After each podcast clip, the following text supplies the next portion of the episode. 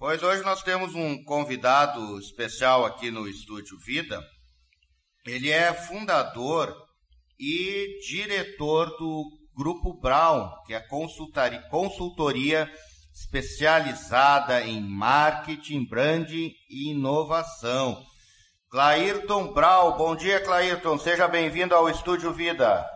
Bom dia Tomás, bom dia a todos os ouvintes aí da, da rádio e também a toda a comunidade nesse momento de quarentena, mas de boas perspectivas. Bom dia, Clairton. Banana, beleza?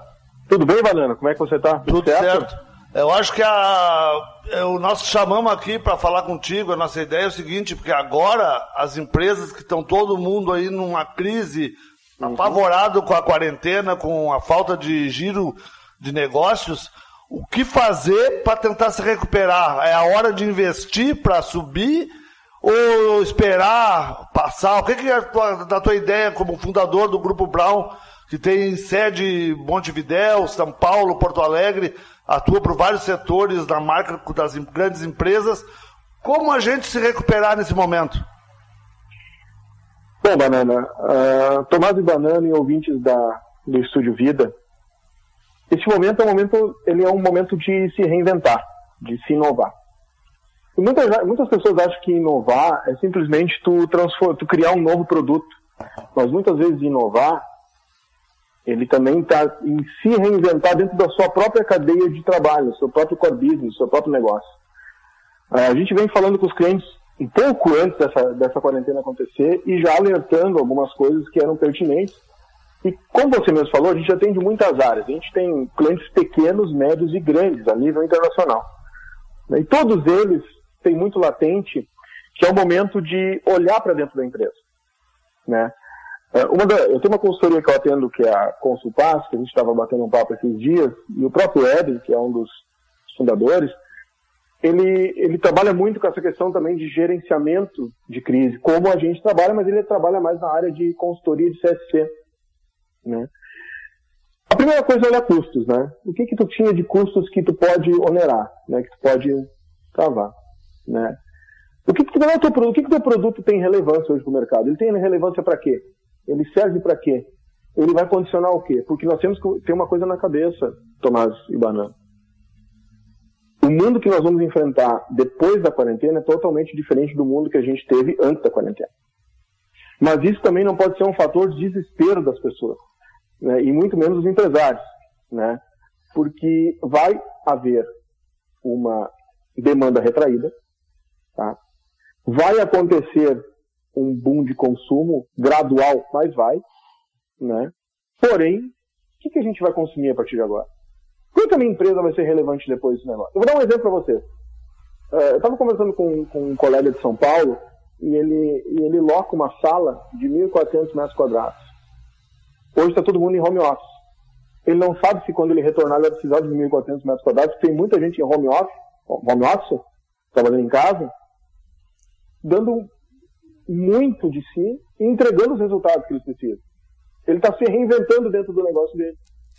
Talvez um produto de consumo não seja um produto que seja. Ah, é... Vou dar um exemplo. Eu tenho um cliente aqui em Porto Alegre eu posso dar o exemplo dos meus clientes que eu acho que vai ficar mais fácil, né, pessoal? Claro, fica legal e, e, e, é, é. e aí é, é a, a, realidade, Clair. É, eu gosto de falar, é, é que eu, eu como eu trabalho diretamente, né, Tomás e Adriano, com, com, com, com, o dia a dia dos meus clientes, é muito importante. A Gelo Frio aqui de Porto Alegre é uma indústria de gelo renomadíssima, atende toda a região metropolitana, aqui, região carbonífera e litoral. Eles se reinventaram. Eles começaram, eles, eles não poderiam, porque gelo faz parte da cadeia de alimentos, né? Eles não poderiam simplesmente eh, fechar as portas. Eles conseguiram, junto, claro, com todas as regras possíveis, todos os cuidados sanitários, inclusive na, na produção, a produção deles não tem toque manual, né? Isso já, é já, já, eles já vinham isso há muitos anos, né?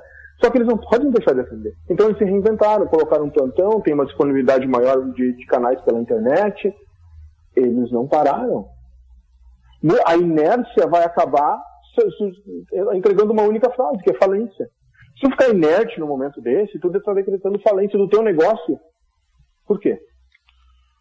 É, eu vejo números, a gente tem sempre calls assim com 30, 40, 20 uh, consultores, que nós somos colegas, a gente, a gente somos concorrentes, mas colegas discutindo coisas. E, e todos os nossos clientes, em geral, todos eles têm uma saída para isso. Ou aumenta a sua demanda pela internet, que hoje vai ser. Eu, eu, eu prego muito isso há muito tempo.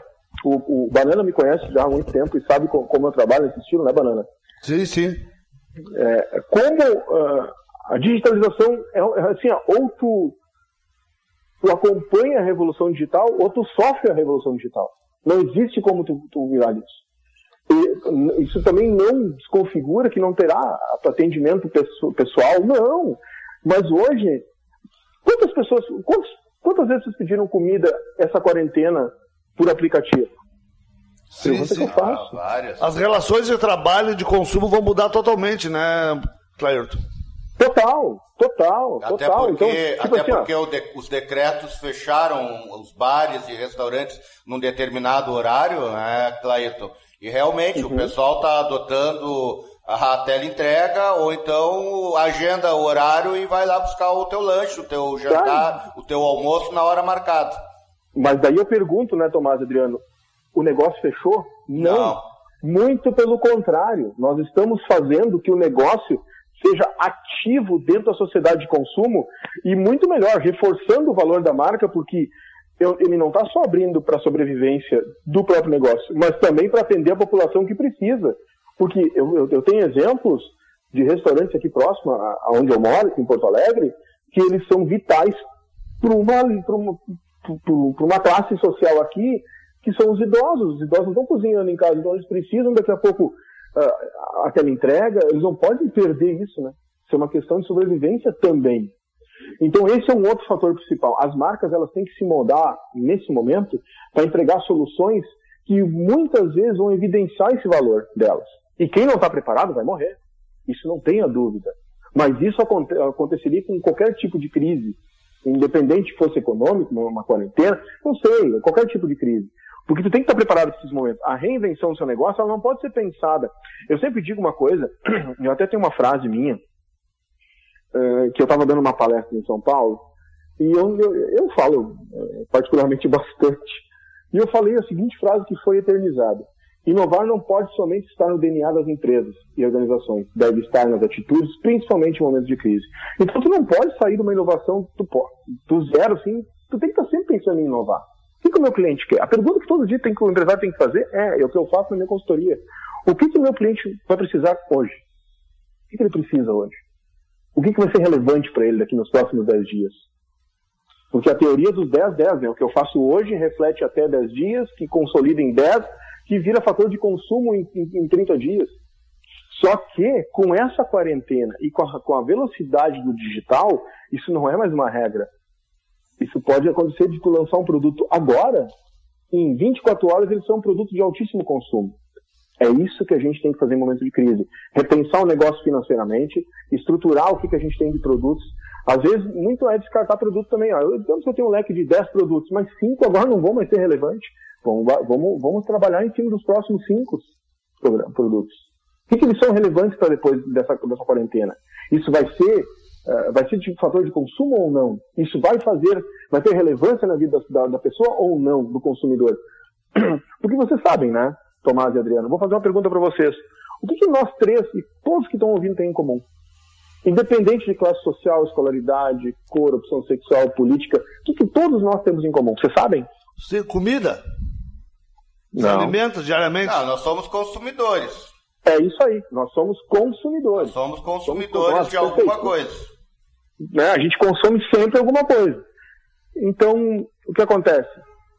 Não tem mais como a gente fugir disso. Hoje, a, a, a, internet, ela. Sabe qual é o tempo de reação do brasileiro quando acorda pela manhã para pegar o celular? Vocês têm noção disso? Rápido. Três segundos. É. Acorda e já vai no, olhar no, WhatsApp, né? Face, WhatsApp. Minha, a gente, eu estou, olha, olha a tecnologia, eu estou em Porto Alegre, vocês estão em Cachoeira, a gente está falando para o mundo através de um link. Ah, pense nisso há 10 anos atrás. Aconteceria? Ah, não, o pessoal não sonhava se falasse isso e eu te chamar de louco. A mesma coisa, vamos falar o seguinte: quando a gente precisava um táxi há 10 anos atrás, o que tinha que fazer? Tinha que sair na rua, ou no máximo, no máximo, tu telefonava para o ponto fixo que tinha telefone. Senão Hoje tu tinha tu tá no sofá rua. da tua casa, né, Tomás? Ah, tu usa o Pega teu- um aplicativo, Isso. chama um carro e ele vem te pegar na porta da tua casa, independente se ele for um Exatamente. táxi ou não. Exatamente. É, é a, re- a revolução. Outra, outra, outra questão, Clair, que eu acho que vai mudar muito é o seguinte, ó, agora que as empresas viram que o home office funciona e a pessoa acaba trabalhando mais estando em casa do que no, no- na sede, e a sede tem um custo alto de energia, de aluguel, de luz, de prédio, de faxineira, de guarda, de segurança, eu acredito que vai ter, vai entrar muito isso, esse tipo de serviço nas grandes empresas e pequenas, porque continua trabalhando. E eu fiquei de home office lá quando eu estava na TV. é, Eu continuava trabalhava mais, porque era o dia inteiro no WhatsApp, o dia inteiro na internet, mais do que as oito horas que tu fica na empresa, né? É, tu sabe, eh, Banana, que tu, tu já me conhece, que quando eu montei a minha empresa, né, eu já tenho o hábito de, pela manhã, quando possível, trabalhar em home office. Por quê? Porque eu rendo muito mais em home office. Eu sento, me concentro, né, respondo WhatsApp, faço o que tem que fazer, respondo e-mails e daí, eu tenho, normalmente eu estou sempre em- visitando o cliente, em reuniões, agora, em quarentena, obviamente, estou né, tô em casa, enfim, atendendo, fazendo call, fazendo videochamada, né, mas isso é uma outra característica que não tem mais mudança. Né? E isso também faz parte de custo. Vou te dar um outro exemplo. Eu atendo algumas empresas de altíssimo porte que elas têm, em vez de um departamento completo de marketing, eles têm departamentos menores de marketing com consultores dedicados àquele, àquele departamento, entendeu? No caso, eu atendo algum departamento, um outro colega meu atende outro departamento. Por quê? Porque eles viram que isso reduz custo e, ao mesmo tempo, aquele, aquele, aquele grupo que trabalha internamente também pode trabalhar de casa, sabe? Porque o, o que importa é a tarefa cumprida. Exatamente, é o resultado, né? E o teu custo baixa muito, né? Do que Olha, ter tem- que, que viajar e fazer reunião presencial. Agora bota, vai reunião, home- videoconferência. Aquela, aquela máxima que sempre a gente dizia nos nossos tempos da RBS lá. Mais uma, eu participei de mais uma reunião que podia ser um e-mail. Isso agora vai ser uma regra, né? É, não. E, e, assim, ó, como isso mudou mesmo, sabe, Banana? Ah, eu tenho clientes que eles, eles, não, tu tem que vir aqui, tem que vir aqui. Hoje, a gente faz ou um Skype ou um Zoom e eles, tá, foi, foi muito melhor assim, né? Mas, é- mas é, não é que isso vai substituir, mas é que assim, ó, a tecnologia, ela tem que ser dosada. Ela nunca substitui o contato humano, dependente, nunca vai substituir. Nunca. Mas dosando ela de uma maneira certa, equilibrando esse processo, você tem uma redução de custos, você tem. ah, ah, Pensa, em duas horas de deslocamento, eu posso fazer duas reuniões, ou até três reuniões, ou até quatro reuniões. Que é uma, duas horas de deslocamento de carro, por exemplo. Tá? Ah, eu, e isso reduz quanto? Só o custo de tempo, combustível, até inclusive poluição. Isso é uma tendência mundial. Muito na Europa acontece isso, tá? Das empresas de Microsoft, Dell, Desk, Helpdesk, todas elas têm, eu tenho colegas que trabalham lá, que eles têm a parte que fica interna e a parte que fica externa em home office, que de vez em quando vai na empresa para validar algumas coisas. Né? Mas qual é a questão prática de tudo isso, Tomás e Banana e ouvintes? É a questão que nós vamos, nós estamos passando por uma revolução. Quem não esteve preparado, a hora já passou de se preparar. Clarito, o que que tu diria para os pequenos eh, empreendedores, pequenos estabelecimentos comerciais, o que que tu diria para incentivá-los a entrar neste mundo tecnológico moderno e alavancar o negócio dele? A primeira coisa, como marketing, eu tenho que dizer que é contratar a gente, né? Ok. Não, é, é, eu digo, buscar o especialista, né? Não, agora eu vou falar, vou- eu vou dar o resumido. Eu tive essa mesma questão ontem numa entrevista para uma rádio de São Paulo. O pequeno, indiferente do tamanho do negócio, ele é um negócio. Ele- nele existe um sentimento de quê? De vencer, mas também de atender ao seu cliente. Então, independente do seu tamanho, tu tem que estar digitalmente ativo, mas também tem, tu tem que ter uma cadeia de persuasão. Aonde vai essa cadeia de persuasão? Você sabe qual é o ma- o maior ah, ah, digamos assim, o maior valor que tem uma empresa, dentro, o que tem de, melhor, de maior valor dentro de uma empresa, são o seu mailing. O contato dos clientes de vocês, A pergunta é, a tua empresa tem, tem um registro das pessoas que compram nela? Essas pessoas têm que ser ativadas agora. Eu vou dar uma dica assim que é, que é vital. Essas pessoas têm que ter tudo bem, eu sou fulano, a gente está à disposição, a gente não, não, estamos atendendo com a loja aberta ou um estabelecimento, mas podemos. Eu vou, dar, eu vou dar um exemplo. Aqui em Porto Alegre aconteceu um negócio muito engraçado, mas é o que eu realmente estou falando. Aqui próximo à minha casa tem uma, uma loja de chocolate e ela faz o pedido por WhatsApp e a pessoa vai ali retirar.